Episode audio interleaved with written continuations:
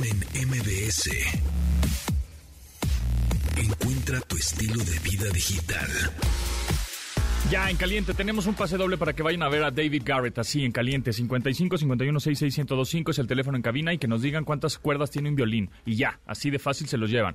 ¿Eh? Mi nombre es José Antonio Pontón y te doy la bienvenida a este programa de estilo vida digital que se transmite de lunes a viernes a las 12 del día en esta frecuencia MBS 102.5 o nos pueden descargar en podcast, ya se la saben cómo, nos buscan como Pontón en MBS así tal cual, en Spotify, en Himalaya, en este, este, donde más, en Google Podcast, en Amazon Podcast, en Apple Podcast, en todos, cualquier plataforma o le pueden decir a su bocina inteligente, a su Echo, a su Google Assistant, o a su Siri, o a su HomePod, a donde quieran, le dicen el comando con el que se activa ese, esa bocina inteligente, le dicen sintonice MBC 102.5 y así van a poder sintonizar este, perdón, este programa en donde estén.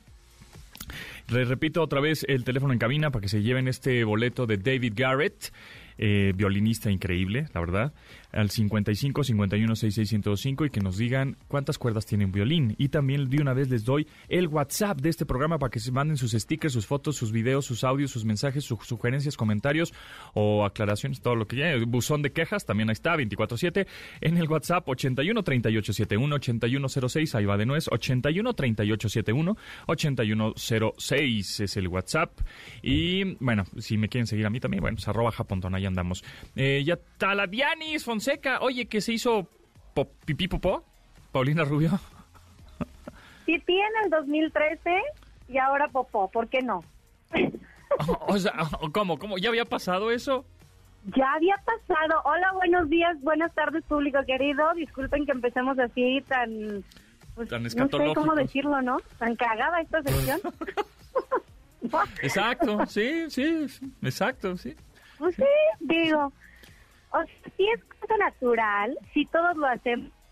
Todos somos humanos. Claro. Oye, pero, pero espérate. A ver, voy a ser un poco gráfico. Pero, ¿se limpió con una piedra? Eso dijeron, es que mira, las imágenes salieron en un programa español, porque pues bueno, fue por allá donde la captaron, con un vestido que es este como de esta salida de baño porque estaba en la playa con unos amigos y entonces eso de bueno ahorita vengo se fue haciendo hacia las piedritas y por eso dicen que se limpió con las piedras. Imagínate, no manches, pues, es una hojita, Oye, si el periódico está duro, es más, en la servilleta esta de con la que te secas las manos, está durita, imagínate la piedra. No, sí, pues una piedra sí está tremenda, ¿no? No sé, o a lo mejor pensó que era piedra Pómex y dijo igual y sirve para exfoliar, sé. Pero no es la primera vez, mira, en el 2013 ya la habían cachado ahí haciendo, haciendo pipí, pero de esto que se metía al mar y entonces un paparazzi la quiso extorsionar y dijo, ah, no, a ver qué es lo que tienes y mejor ella publicó las fotos, es decir, ella sacó su, su, su nota sola. Pero ahora pues, no fue nada más, no fue del uno, fue del dos. Oye, uno tardándose tanto en enseñarle a las criaturas que hay que ir al baño para que esta a su edad este salga con esas cosas.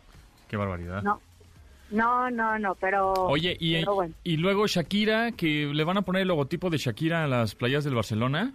Ah, bueno, esa es la otra. A ver. las mujeres, ahora sí andamos, pero bien revolucionadas, ¿no? ¿Qué nos está pasando? Fíjate que hoy se estrena esta canción, bueno, se estrenó esta canción, esta monotonía, se llama la canción, y eh, es una canción que canta Shakira con Ozuna, que déjame platicarte que ella dirigió el video.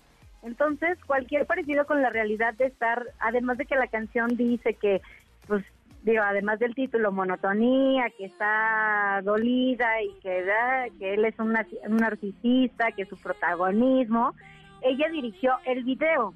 Es una bachatita, está rica, está, está no, la canción, pero sí se ve bien, bien dolida. Y entonces, ya vieron, bueno, ya sabemos que Spotify no es que sea Shakira, Shakira, sino que Spotify va a ser o es este patrocinador del Barcelona. Ajá, y entonces, pues bueno, ya si ellos están patrocinando, seguramente irán poniendo diferentes artistas Así y, es. y, pues Shakira está estrenando canción y pues va a traer el logotipo de Shakira ahí muy cerquita del corazón. Sí, porque hace, hace- Porque el primer artista, juega, ¿no? el primer artista que pusieron en la camiseta de del Barcelona fue Drake hace poco, ¿no? Creo que fue el Ajá. fue contra el Real Madrid, según yo, el partido. Entonces, bueno, para que vean que no es que, porque justo me decía una amiga, bueno, pero ¿por qué Shakira? ¿Por qué no Maluma? Pues aparte, porque si no, no estaríamos hablando de eso, ¿no? Pero, pero pues coincide que ella tiene este sencillo y que, y que precisamente va a dar de qué hablar y todos vamos a querer escuchar la canción y, y la novia actual, pues yo creo que se va a retorcer del coraje. Sí, mira nada ¿No? más. Sí fue periodicazo en el hocico, ¿eh? Sí, porque digo, de por sí como que cuando cortaron y todo, o sea, en es- a esos niveles todos hablamos y hacemos burlas, pero ahora sí fue cachetadón, pero así cachetada guajolotera de que le volteó la cabezota, Sí, porque se dice que ya viven juntos y todo. exacto. Y la nueva. Entonces, bueno, pues, para todos aquellos que dicen, ay, Shakira pagó porque le pusieran, no, no pagó ella, señores. O No, sea, Spotify. es parte de este patrocinio que, que está haciendo Spotify y entonces pues bueno coincide con la canción ¿ya viste el video? Ya vi el video, no, pero estamos escuchando la canción, pero justo en un ratito lo veo. ¿Está bueno? Va, está está bueno y entonces ahí sale uno que apunta al co- bueno sale con un con un arma ahí y entonces es el que le dispara en el pecho a Shakira Ándale. y dicen que en un video anterior ella saltaba de un paracaídas con Piqué y traía justamente la misma ropa Ah, ay no es que Es somos bien chismosos. Sí, sí, sí. Nos encanta el chisme y cuando hay que echarle limón a la herida, somos especialistas. Pero bueno, Pero bueno. pues ahí en fin. está. Este, a la- no sé si alguien quiere ponerle, si alguien quiere hacerle el daño a algún no, a algún exnovio, pues ya saben cómo pueden patrocinarle las playeras a su equipo de fútbol en caso de que jueguen o no sé. Nos están dando, nos están dando material para poder hacer Nomás le están cosas. dando ideas macabras. Dianis, ¿en dónde te seguimos? Sí. Mañana nos escuchamos por acá. Aprovechando que viene Halloween, ¿por Sí. qué no? Ándale. En arroba de Fonseca 10. Ahí, ahí les contamos más chismecitos de lo que vaya saliendo. Ya estuvo. Muchas gracias, Dianis. Y Manuel López San Martín, échanos un avance informativo para la segunda emisión de Noticias MBS. Mi querido Pontón, qué gusto saludarte. Nos escuchamos en un rato más. Sigue la polémica y va a seguir otro buen rato sobre la militarización, sobre la presencia de las Fuerzas Armadas en tareas de seguridad pública hasta el año 2028. Ayer tremendo agarrón en el Senado por la comparecencia de la secretaria de Seguridad Rosa Isela Rodríguez. Está platicando con senadores tanto de oposición como de Morena. El tema divide opiniones, confronta, polariza. Nos escuchamos al ratito. Continuamos después del corte con Pontón en MBS. Estamos de regreso con Pontón en MBS. Pontón en MBS. Entrevista. Un gusto tenerte por acá, Rafael Martínez, presidente de la agencia Mayúscula, que nos traes un proyecto, bueno, vamos a platicar de un proyecto muy interesante acerca de, bueno, relacionado con Fortnite, que eso me llama mucho la atención, con mi PEMS, que se generó justamente una idea a través de convertir Fortnite en algo que me vas a platicar ahora, mejor, tú. Claro que sí. Al contrario, muchas gracias por la invitación, Pontón. Es un placer estar acá.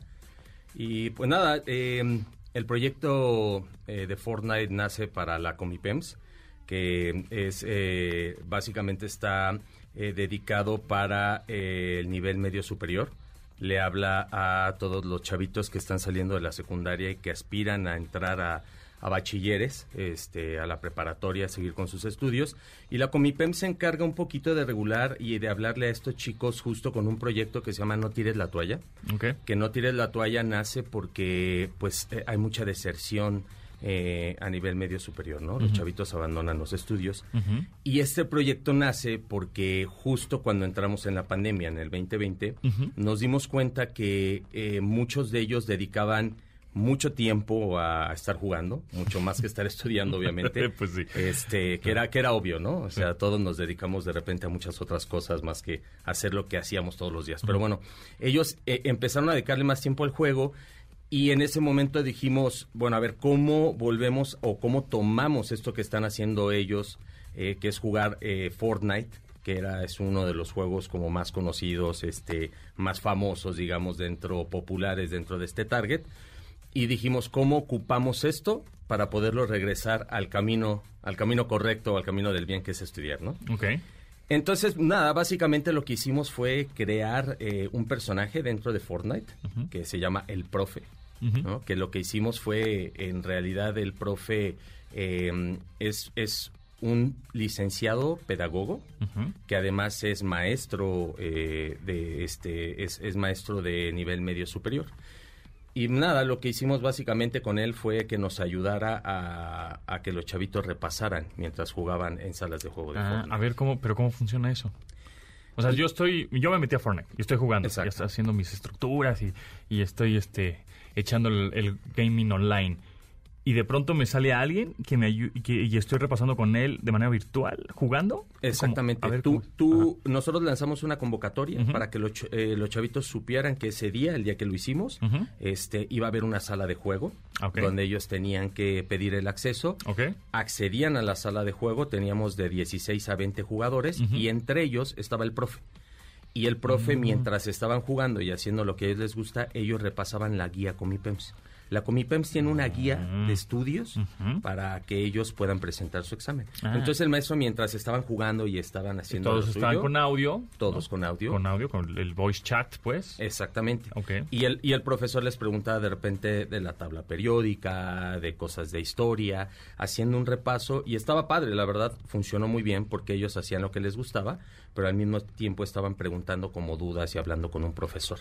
Mm. Y esto jaló, jaló mucho porque pues eh, aprovechamos a lo que les gusta, ¿no? Entonces tienes que tener a un profesor que también le sepa el gaming, ¿no? Sí, sí, sí, sí. El, casualmente nosotros conocíamos a, a- a un profesor que le gustaba y que además jugaba gaming, que además jugaba Fortnite y este y, y como te decía es licenciado en, en pedagogía, este Axel Ruiz y, y él fue el que empezó a, a- a ayudarnos con esto. Y, y este, ¿y van a hacer algún otro próximo? ¿O cada cuánto lo van a hacer? Nosotros empezamos a hacerlo en el 2021. Ujú. Eh, tuvimos muy buena audiencia, los chavitos respondieron muy bien, lo replicamos en el 2022 y esperemos que, que en el 2023, porque esto es en conjunto con la Comipems, como te decía, esperemos que ellos nos den también como el go para poderlo replicar, pero la verdad es que son iniciativas que en este target, en la generación Z, eh, está funcionando muy bien, ¿no? O sea, acercarse de repente a ellos por medio de, del juego está bueno. ¿Y solo, solo ese juego? Sí, eh, nosotros ocupamos solamente ese juego porque nos permitía nativamente, o sea, eh, con las cosas normales y originales que tiene el juego, nos permitía hacer eh, ese tipo de ¿Y iniciativas. los chavos cómo pueden estar atentos a decir, ah, bueno, pues quiero, quiero entrar a esta sala de juegos en donde también estoy jugando, divirtiéndome, pero también aprendiendo, en donde, o sea, cómo se, cómo, cómo llegan a esa sala? Ellos eh, nos tienen que seguir en las redes sociales, en No Tires la Toalla, ¿Ok? esas son las redes. está- Arroba no tires la toalla. arroba Todo. no tires la toalla, está en. Facebook y está en Instagram. Y ahí lo que hacemos es cuando se viene acercando, nosotros como agencia trabajamos por etapas, la etapa de, de inscripción, la etapa de repaso. Entonces cuando viene la etapa, en estas redes sociales nosotros posteamos y hacemos la convocatoria. Ah, buenísimo. Y, y además de esta actividad tienes más, evidentemente, en, durante el año. Sí, de hecho hay otra iniciativa que lanzamos en No Tires la Toalla, en, en Instagram, ¿Ok? donde lo que hicimos fue hacer exámenes sorpresa, que esa iniciativa Ah, también está padre. está buena. Lo- sí, lo hacíamos justo con, con, con esta plataforma nativa, digamos, de Story. Entonces lo que hacíamos en los stories, poníamos de repente examen sorpresa. No, no, no sabían cuándo lo íbamos a poner. Le dabas clic y cuando entrabas, digamos, al story, te hablaba historia. Y te hacíamos, tre- un- este, te hacíamos cinco preguntas con opción múltiple. múltiple, ahí como tipo Y encuesta. al fi- Ajá. exacto, y al, exacto, ocupando las encuestas. Y al Claro. final te decía, eh, bien, tuviste cuatro o cinco Ah, y te está dabas cuenta. Entonces eran exámenes sorpresa que hacíamos durante también el año, este año ayudamos así, Mm. para que los chavitos también Bueno, repasaran. pues entonces realmente hay que estar pendientes a no tires la toalla. no tires la en toalla. Facebook, en Instagram, en TikTok, en todos lados. Es correcto. Perfecto, pues ahí está Rafael Martínez, presidente de la agencia Mayúscula. Muchísimas gracias por tu tiempo, está padrísima la, la iniciativa, fue una gran idea también y creo que hacia allá vamos, ¿no? Un poco, o sea, creo que creo que acabas de dar una le dar al clavo que a muchas personas que nos están escuchando van a decir, "Mm, voy a hacer eso con mi hijo o, o yo como profesor me voy a meter al a alguna sala de juegos y voy a dar clases jugando, ¿no? Así es, creo que hay que adaptarnos a eso y este y pues nada, estar estar justo con los chavitos donde ellos están, ¿no? Totalmente. Gracias a ti. Gracias, Rafael. Que estés muy bien. Estaremos Gracias atentos. A ti, que te va muy bien. En MBS. ¿Y qué creen amigos? Ahora, pues YouTube cumplió 15 añotes. 15 añotes está YouTube ya en México.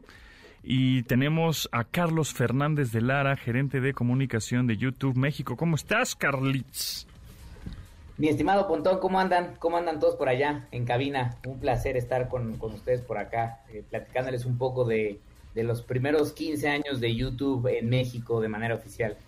Hay unos datos interesantes. Ahí mandaron una infografía a la gente de comunicación, justamente de, de, YouTube, a toda la prensa especializada, que está muy interesante, con unos datos padres, porque ha evolucionado bastante la plataforma YouTube en estos 15 años. Y por supuesto, ahorita te voy a preguntar del futuro también, en hacia dónde va esta plataforma YouTube, en donde cada vez vemos pues más competencia, más contenidos. Antes era YouTube y ya, ahorita cada vez las redes sociales montan más videos, eh, servicios de streaming y cuánta cosa. Pero bueno, actualmente, ¿cómo están algunos datos curiosos que tienes de YouTube?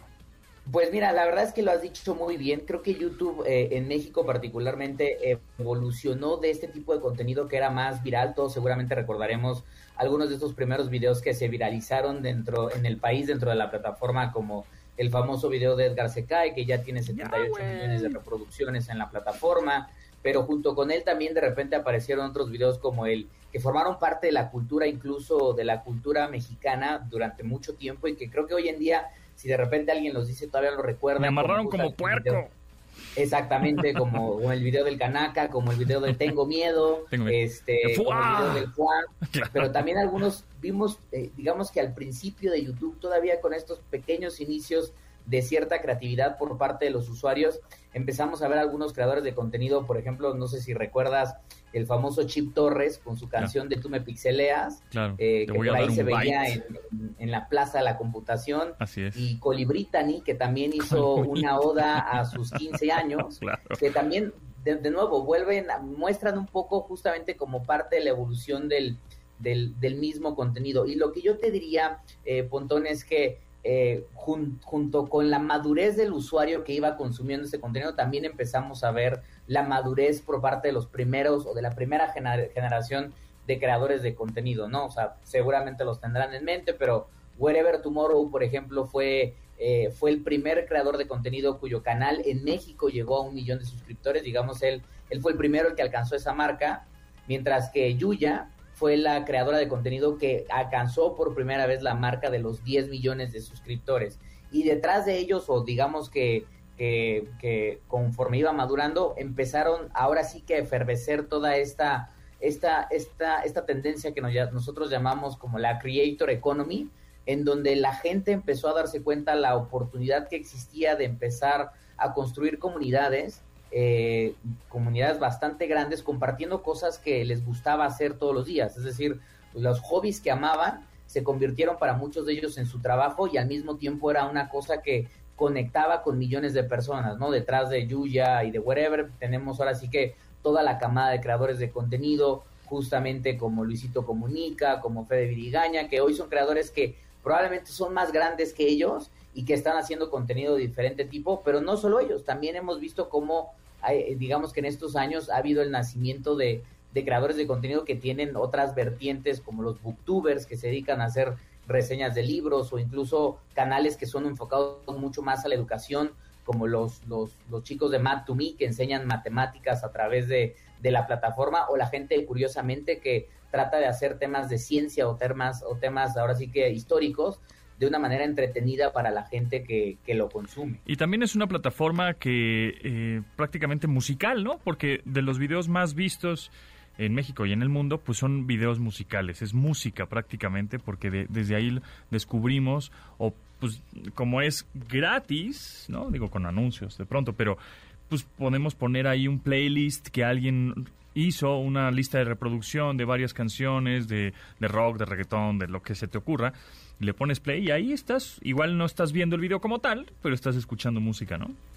Totalmente. Y de hecho, por ejemplo, digo, no fue necesariamente en México, pero quien abre algo que nosotros llamamos dentro de YouTube como el club de los mil millones, que son los, el club de los mil millones de vistas, cuando un video rebasa esa cifra. Eh, Despacito fue uno, en su momento fue uno de los videos con más visualizaciones. Te diría que el video musical per se con más visualizaciones, porque claramente está Baby Shark, que dentro de la plataforma es el video que más reproducciones tiene. Pero también en México tenemos, por ejemplo, eh, artistas o, bandas musicales que también forman parte del One Billion Club, como por ejemplo Los Ángeles Azules, que en su canción de Nunca es Suficiente con Natalia Lafourcade, y también Los Ángeles Azules con su canción de Mis Sentimientos con Jimena Sariñana, forman parte de este club de los mil millones de vistas, que también muestran obviamente el uso que la gente ha encontrado dentro de YouTube, que como bien dices es en música, es empezar a reproducir videos, estar escuchando música o incluso estar viendo también los, los videos. Carlos Fernández de Lara, gerente de comunicación de YouTube México, ¿cómo hacia dónde va YouTube, es decir, cuáles son las próximas actualizaciones que veremos en, no sé, el próximo año y después tú cómo ves a YouTube en el 2030. Pues mira, difícil saber exactamente qué va a pasar dentro de 10 años. Creo que no sé qué me va a pasar mañana, este, mañana en mi vida, pero lo que sí te podría decir es, lo que estamos viendo dentro de la plataforma es una evolución en el contenido. Recordemos que YouTube empezó como una, ahora sí que como un sitio web en donde podías ver videos a través de tu computadora llegó la revolución móvil y permitimos justamente adaptarnos a esa revolución móvil para consumir contenido a través de teléfonos inteligentes. Y hoy lo que estamos viendo es gracias al crecimiento de dispositivos como los Smart TVs, eh, que está moviéndose el contenido a consumir YouTube de una manera mucho más social en familia a través de televisores conectados. Nosotros creemos que seguramente eh, la parte del consumo en los próximos años se va a ir adaptando dependiendo de las pantallas en las que el contenido esté disponible, probablemente haciéndolo cada vez más social, más interactivo, por eso también ves de repente la posibilidad de, los, de, las transmisiones en vivo que tiene YouTube, ya sea de partidos de fútbol o de torneos de finales como Free Fire, ahora que hablaban de Fortnite, de Free Fire o de Fortnite, eh, pero también evidentemente la, el nacimiento de nuevos formatos de contenido que es una experimentación como el formato corto, ¿no? Que, que llegó, que está creciendo muchísimo y la idea es un formato corto muy útil para móviles, pero que también puede llegar a ser útil probablemente para una pantalla que, que detone el día de mañana, ya sean, no sé si serán cascos de realidad virtual o lentes de realidad aumentada, pero mientras sea una pantalla creo que, que despliegue contenido habrá esa posibilidad de consumirlo e interactuar con él. Y hablando de justo de estos contenidos cortos de formato vertical de un minuto, em, sacaron una actualización hace poco, ya habíamos platicado de ella, pero igual vale la pena recordar que se va a poder ahora monetizar ese contenido, ¿no? Que es más fácil viralizarlo de alguna manera o tener más reproducciones en estos contenidos cortos de un minuto de manera vertical que ya están en YouTube, llamados Shorts. Totalmente, a partir de 2023 entran al programa de, de, partners que nosotros tenemos entre YouTube, que además fue el programa, como te decía al principio, seguiríamos viendo videos virales que se hacen famosos dentro de la plataforma, pero hoy existe una economía de creadores gracias a que justamente los creadores pueden vivir del contenido que hacen dentro de la plataforma. Y eso es evidentemente eh, parte de la existencia de programas como YPP que comparten, comparten cierta ganancia dentro de la publicidad que se consume en la plataforma, de nuevo, para que puedan dedicarse a esto realmente como creadores de contenido y, seguir haciendo lo que les gusta para la comunidad que están que han desarrollado. No, eh, sí, ahora se van a poder monetizar entonces los shorts, siempre y cuando se, el creador pueda en un mes, ¿no? Tengo entendido, un mes tenga 10 millones de reproducciones por los shorts. Son 90 días, tienes que tener eh, mil suscriptores y en 90 días tienes que tener tienes que tener 10 millones de reproducciones para el formato, no de uno en particular, sino dentro de tu portafolio de contenido de shorts, mm. tienes que tener, y bueno, además obviamente cumplir con las community guidelines de la plataforma que tiene que ver con que el contenido obviamente respete esas políticas para que puedas optar o, participar en el programa de YPP. No sé si tengas el dato, pero por ejemplo YouTube, ¿cuánto ha, ha, eh, ha repartido a todos los creadores que existen, pues no sé si en el mundo, México, no sé si tengas ese dato de millones de dólares, yo creo que miles y millones de dólares, ¿no? Pues mira, la última cifra que compartimos justamente hace un par de meses es que, que en los últimos tres años eh, YouTube entregó más de 50 mil millones de dólares justamente aparte de la Creator Economy. incluso lo que te podría decir, todavía no para México, pero por ejemplo en países como Estados Unidos, hoy nada más lo que lo que ha entregado YouTube, eh, evidentemente, a la, a economía de creadores, de acuerdo a un estudio que, que hicimos con Oxford Economics, eh, pues más o menos equivale a 20.500 millones de dólares del Producto Interno Bruto de ese país, que son alrededor de 394 mil empleos de tiempo completo. Entonces, vuelvo a lo mismo, lo que te digo es, la plataforma no solo ha evolucionado en su contenido, sino que también ha permitido que hoy gente viva de esto, pero que también gente le dé empleo o cree otras empresas a raíz de esta creación de contenido que están, que están haciendo. Ahora, ¿qué es lo que más se está consumiendo actualmente? ¿Shorts, videos, digamos, cortos, verticales, de un minuto? ¿O los videos tradicionales, horizontales, largos, de, no sé, más de 10 minutos, 5 minutos? ¿O cuál es el promedio de la gente que plaza en la plataforma? Eh, creo que es complicado decir exactamente eh, un, un, balance entre qué se está consumiendo más, porque lo que, lo que hemos platicado, incluso lo platicamos la última vez, hoy por ejemplo vemos que los formatos de contenido largo, el formato tradicional horizontal de 10, 20, 25 minutos, se está consumiendo muchísimo a través de televisores. Nada más en promedio en mm. México exclusivamente, cerca de 30 millones de mexicanos consumen contenido de YouTube solo en sus televisores. Y evidentemente está también la cifra de, de los shorts, que obviamente es una cifra que alcanzó, que, que ya tienen cerca de 4.500 millones de visualizaciones este, por día, que también muestra que, que es el nacimiento de este, de este contenido que podemos consumir de manera acelerada. Eh, pero lo que yo te diría es, una vez más, es la posibilidad de que dentro de la plataforma exista los, todo tipo de formatos, es decir, el formato en vivo, que también tiene mucho éxito para ciertos para ciertos contenidos, el formato eh, eh, horizontal más largo y ahora el formato vertical, incluso el formato musical, que es la posibilidad de simplemente solo estar escuchando música sin realmente ver ningún video. Entonces, ¿cuáles son las cosas que más utilizan en la plataforma? Música siempre ha sido una de nuestras grandes fortalezas, pero a partir de ahí yo lo que te diría es, eh, hay tanto contenido dentro de la plataforma que también nosotros constantemente estamos trabajando para que la gente pueda encontrar ese contenido que está ahí y pueda descubrir a nuevos creadores dentro de YouTube. Buenazo. Pues a ver cuándo nos invitas a transmitir el programa de radio desde allá de las oficinas de YouTube, Google México, ¿no? Están Ya andamos trabajando en eso. Acá hay un espacio para eso, entonces nos ponemos a chambear para que... Para darnos un recorrido, porque ahí en esas oficinas hay cuarto de ensayos para um, rockeros, hay una pared, creo que escaladora, hay un chorro de cosas, ¿no? Te echas un palomazo acá en el cuarto de música sin ningún problema. Ándale, ah. pues. Carlos Fernández de Lara, gerente de comunicación de YouTube México, muchas gracias y estaremos en contacto y pendientes a las actualizaciones de la plataforma. Gracias, mi estimado. Un saludo a ti y a todo el auditorio. Venga, gracias. Dale, apúntele bien. Me amarran como puerco. Continuamos después del corte con Pontón en MBS. Estamos de regreso con Pontón en MBS. Acceso Pet Friendly con Dominique Peralta. Oh, Dominique Peralta, ¿cómo estás? ¿Cómo te va? Muy bien, ¿tú cómo andas, mi querido? Todo bien, todo bien, aquí andamos. Dándole. Qué bueno. Oye, lo que le preguntaste a tu invitado del futuro de aquí a 10 años de YouTube, yo te lo puedo decir. A ver, dímelo ya. Videos de perritos y gatitos. Pues si para eso se inventaron las Para eso está YouTube. Quería yo gritar. Es que no, no hay que ser muy este, brillantes.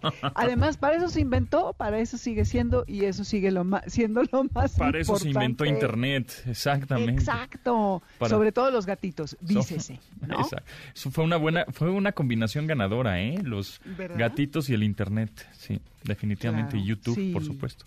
No, y las horas que puedes llegar a pasar viendo todo Fíjate, ayer estaba platicando con, una amiga, fuimos a una reunión, etcétera, y, y me decía, oye, hace como que como que pones sutilmente a tu perro de repente en tus stories, pero me gusta, está padre, me hace sentir feliz, me, dice ella.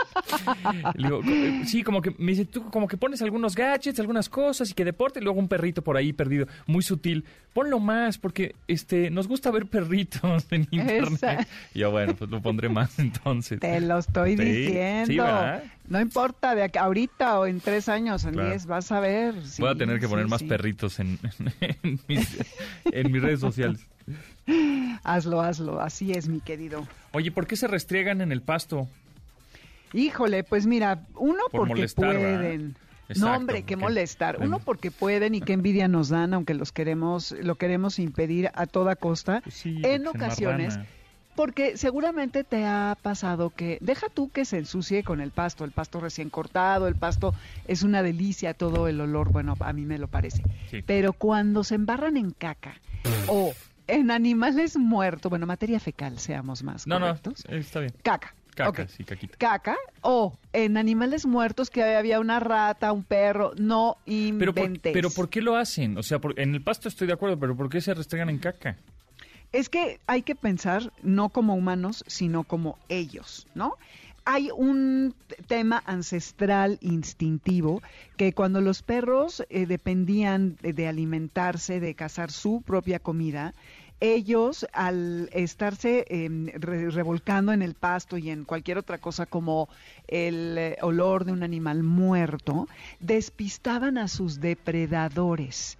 Entonces, si un coyote, no sé si el coyote se pueda comer al perro, yo creo que eh, es muy, sí, es muy probable, eh, o un oso venía, decía, aquí huele a muerto, ya no hay nada vivo. Sea, es como para cubrir su olor. Entonces, eh, es un tema de supervivencia que es eh, antiquísimo y que es un, es un rollo eh, instintivo que no podemos quitarles porque sea un French Poodle, un Chihuahua, tú que- dime qué raza, Es lo que te iba a decir. lo hacen. Sí, cualquier raza lo hace. O sea, ¿no hay razas más evolucionadas que otras? Ay, que... No, bueno, a ver, definamos evolucionado. Los perros al hacer esto están hiperevolucionados, es un tema de supervivencia, ¿no? Eh, O sea, ellos están... Claro que hoy van a su plato y tienen sus croquetas, no van y cazan un conejo para comer, ¿no? Pero en su ADN viene esta información en donde necesitan, según ellos todavía, cubrir su rastro de depredadores que los puedan perseguir. Entonces, pues a mí me parece que es algo asombroso, que no lo han perdido y que a pesar de todos los esfuerzos que hacemos por cubrirlos de olores, fíjate tú, cuando tú bañas a tu perro. Es muy probable que lo primero que haga es que vaya a buscar el pasto para revolcarse, porque Ajá. así como a nosotros nos parece espléndido el olor del shampoo, Ajá. a él le puede parecer espantoso. Y lo que Sí. quiere es quitarse ese olor. Sí. ¿Te ha pasado? Sí, me ha pasado justo. Le he puesto mi loción que yo uso personal en mi Uh. cuello, pues cerca, ¿no? No, no, no se la he hecho, obviamente, porque pues es, es mala onda, ¿no? Pero se la pongo cerca así como que para que la- huela y se saca de onda, decir, ¿qué, qué es esto? ¿Qué es esto? Y se, se va así como, eso no me gusta. No sé si es mucho alcohol o una, una, una fragancia muy fuerte para su olfato tan agudo, ¿no? o no sé, pero sí no le gusta. Y, y justo también el shampoo cuando le echan, ya sabes, este, ¿qué quiere, señor? Que le pongamos un poco de spray de lavanda y yo, ah, échale lo que quieras. Entonces le echan y, y sí, efectivamente, como que no le gusta y se va a... generalmente lo que yo veo es que se va a una, a, a tierra seca en sombra, como que está muy fresca Ajá. esa, esa tierra. Entonces se, se envuelve en la tierra y dices, "Puta, te, acabo de bañar, güey. Pero bueno, este... Eh, sí, pero pues justamente para él ese olor a lavanda, a tu loción, no le gusta. Además piensa que los humanos tenemos 6 millones de receptores olfativos. Los perros tienen, agárrate, 300 millones, 300 millones. Entonces, lo- el- a ti con tus eh, 6 millones, ¿cómo te huele tu, mm, tu loción, tu perfume? Imagínate lo que a él le huele por, cientos de millones más que a ti. Y más porque no es un olor natural, pues es alcohol y químicos, y. Exactamente, exactamente. Y por eso los podemos utilizar como perros de trabajo para que eh, dete- detecten lo que son explosivos, eh, papel de, de dinero, eh, eh, cadáveres, eh, narcóticos, en fin, todo esto que hacen los increíbles perros de trabajo. Ahora, además de estar escondiendo eh, eh, su rastro, también están marcando su olor. Sabes que son muy territoriales, lo hemos platicado varias veces. Los perros, eh, cuando van caminando por las calles, van oliendo cada ramita, cada arbustito, cada pradito, porque están levantando toda la información de quién ha pasado por allí, de qué perro, qué raza. No, no sé la, no, no raza no es cierto. Qué tamaño, qué eh, el sexo, en qué estado, la edad. Yo qué sé qué tanto deben de oler. Me estaba diciendo ayer una amiga que había leído que el que tú le impidas a un perro durante un paseo el que huela en cada eh, pradito y arbustito que quiera, es como si a nosotros nos tomaran con las dos manos la cara y nos voltearan la mirada y no nos permite que estuviéramos como los caballos que ves que les ponen una, unas como tapaderas a los lados em, para que no se asusten. Bueno, que sería como ir por la vida así, porque ellos viven y descubren al mundo y están en él a través del olfato. Entonces, también el revolcarse no solo en el pasto, sino en la tierra, en la materia fecal, en, en los animales muertos, es de alguna forma una manera en que ellos están distribuyendo su olor alrededor del entorno en el que están diciendo, aquí estuve, señores, ya así como nosotros clavamos las banderitas o los letreros en los camellones de esto es por cortesía de fulana de tal ah, empresa, bueno, pues ellos con haciendo eso es la forma en la que eh, fijan su presencia en el entorno. Y también es una manera de comunicarse con otros alrededor de, del lugar en el que están porque eh, un perro va a pasar por ahí va a decir, ah, pues ya pasó Uma por aquí, ya pasó Milka, y, y, este, a lo mejor se conocen, a lo mejor no, yo qué sé. Y esto de que nos queramos deshacer de esos entrecomillado, malos olores que a nosotros nos lo parecen, es un error garrafal. Lo que sí es asqueroso, y a mí me ha tocado hacerlos cuando se revuelcan en materia fecal, es, bueno, ¿verdad? De, terror. ¿Cómo Ese lo bañas? No, pues imagínate, ya a mí ya me pasó. Entonces, pues como pude, le eché agua en donde estábamos y luego me vine muriéndome todo el camino y luego me moría cada vez que le echaba agua. Imagínate tallarle el jabón, me puse unos guantes. Pero bueno, al final se quita, vaya, somos muy exagerados a veces. Claro que no es higiénico y no es conveniente por muchas razones, pero tenemos otros códigos, tenemos otras maneras de relacionarnos con el ambiente y debemos de, de respetar porque mm, es muy importante para ellos el, tener, el distribuir, el cubrir y el comunicar tantas cosas que nosotros no entendemos. Y además también, obviamente, es, es una, como una caricia, se están estirando, están jugando, eh, o sea, es eh, que se quitan el pelo suelto, eh, también estimulan su circulación y los ayuda, como tú decías, de tu perro, que se va a echar, se va a la parte más fresca del jardín, pues claro que a refrescarse, ¿no? En su caso. Muy bien, Dominique, ¿y en dónde te seguimos y en dónde te escuchamos? Amores Garra en Twitter y Amores de Garra en Instagram y Facebook, sábados 2 a 3 de la tarde, aquí mismo. Este sábado vamos a estar en Universum, en la UNAM, ah, transmitiendo en vivo. Te iba a decir, no vas a ir, pero no, tú no estás los sábados, ¿verdad? Entonces, desde allá te, mandamos saludos. Órale, va. Bien, ahí está. Gracias, Dominique. A ti un abrazote, gracias. Bye. Si tienes un perrito y te pide pollito, no seas tacaño, no seas mezquino, sírvele no solo uno, sino dos platos de pollito, en la mañana y en la tarde, hasta que se ponga gordito. Él estará muy feliz y será tu mejor amigo. Continuamos después del corte con Pontón en MBS. Estamos de regreso con Pontón en MBS. Canciones chifladas de esta de 1988 de Guns N' dije 1800, no, 1988 de Guns N' Roses em, de su eh, la canción se llama Patience de su álbum Guns N' Roses Lies.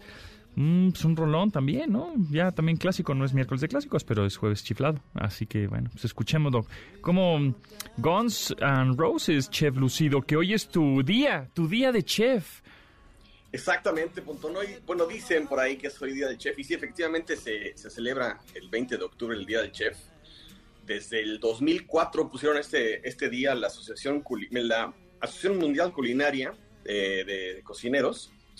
Decidió instituir este día como para rendirle pues, un, un, día a los cocineros y a los chefs, ¿no? Porque no había un día, existe otro día por ahí que es este el día de San Pascual Bailón, que según esto, San Pascual Bailón es el santo patrono de todos los cocineros y es el 17 de mayo. Órale. Y los Y cocineros se encomiendan a él, los- así cuando van a hacer una un este un asado, así se, se, se encomiendan a ¿cuál? San Patrón de qué? San, Pas- San Pascual Bailón. ¿A San Pascual? Sí, y creo que hay un dicho así que dice San Pascual Bailón, pon, ponme el sazón donde no está. No, alguna cosa así dice, no. No recuerdo cómo es así la, el verso que se dice, ¿no? Pero sí, este, hoy es el día del chef, exactamente. Por ahí andan ya felicitando en redes sociales a todos los chefs. Pues Si que te chef feliciten. conocido. Arroba, arroba Chef Lucido en Arroba- Twitter, exacto, en Twitter. o arroba Chef-Lucido en Instagram para que te feliciten hoy día del chef. Exactamente. Hoy cómo vas a festejar, ¿te vas a hacer un manjar? Ahí sí. Pues fíjate que no, fíjate que lo voy a celebrar yo creo que mañana, Muy bien. porque mañana va a pasar algo muy bueno, creo que también vamos a hablar de eso. Ok. Y este, mañana empieza Expo Cerveza México en la Ciudad de México, Ajá. en el, en el World Trade Center, y es pues así como que una super feria de cervezas, ¿no? Para un servidor que es amante de la cerveza artesanal, y para todos aquellos que lo son y los que no lo son, que quieren ir a conocer, la verdad se pone súper bueno, son tres días, es viernes, sábado y domingo, eh, ahí en el World Trade Center, abren puertas a las 12 del día, y hay dos turnos, esto lo hicieron por motivos de la sa- sa- sana distancia y cosas así de, de mantener el foro no tan lleno. Ajá. Hicieron dos turnos, tanto viernes como sábado, y el domingo nada más un solo turno. Los turnos de los viernes y sábados son de 12 a 4 y media y de 5 y media a 10 de la noche. Ok. Eh, la entrada, si la compras en línea hoy, cuesta 180 pesos. Si la pagas en taquilla, ya la, la entrada cuesta 200 pesos. No incluye las cervezas. O sea, pero Entonces- digo, habrá degustación y algunos Claro, stands mira, y te dan tantito, son- pero... Ahí te va. Van más de 110 cervecerías de todo el país. Ok. Entonces, y cada una por lo menos lleva unos tres o cuatro estilos, entonces las cuentas va a haber más de 1200 cervezas para probar. Órale. Obviamente no puedes probar todas. No, te, aunque- te mueres. Sí, claro. Y algunos tips para que puedan probar un poquito más de cervezas en Cerveza México, pues mira, de entrada va a haber muchas esta- estaciones de, de hidratación para que estés tomando agua entre cervezas para que no vayas a perder la compostura.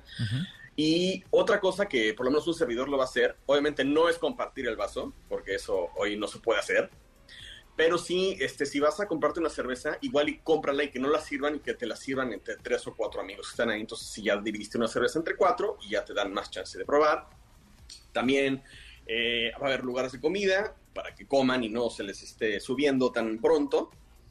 Y yo creo que una cosa muy importante que hay que decir es no vayan en coche, a menos de que traigan un conductor designado. Usen plataformas digitales para pedir su, su transporte de, regreso a su casa. ¿Cuáles serían las cervezas que deberíamos de probar así? Si no, yo no tengo idea, mm, ¿cuál me recomiendas así? Unas 5 o 6, un top 5 ahí.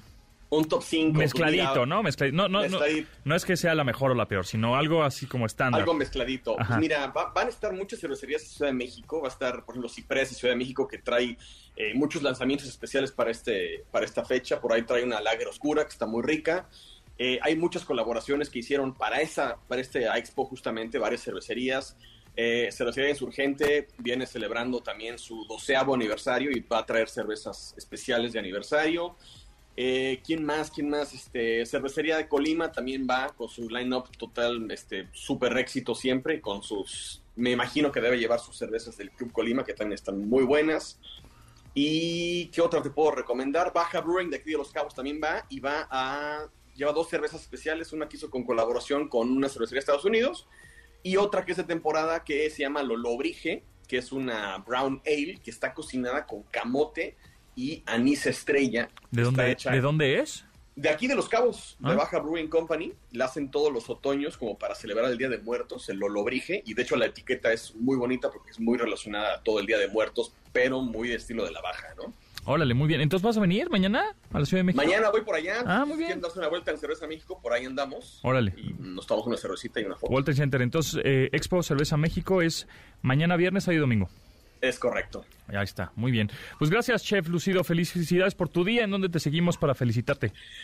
En Twitter estoy como arroba chef lucido y en Instagram estoy como arroba chef-lucido, por ahí para que me sigan y platiquemos, y si no nos vemos mañana. Órale, pues, pues ahí está. Muchas gracias y nosotros nos vamos, nos despedimos, nos escuchamos mañana a las 12 del día en esta frecuencia. MBS 102.5 se quedan con Manuel López San Martín. Mi nombre es José Antonio Pontón. Pasen la requete bien. Gracias a todos y vámonos. Bye.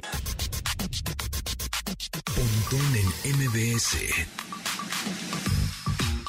Te espera en la siguiente emisión.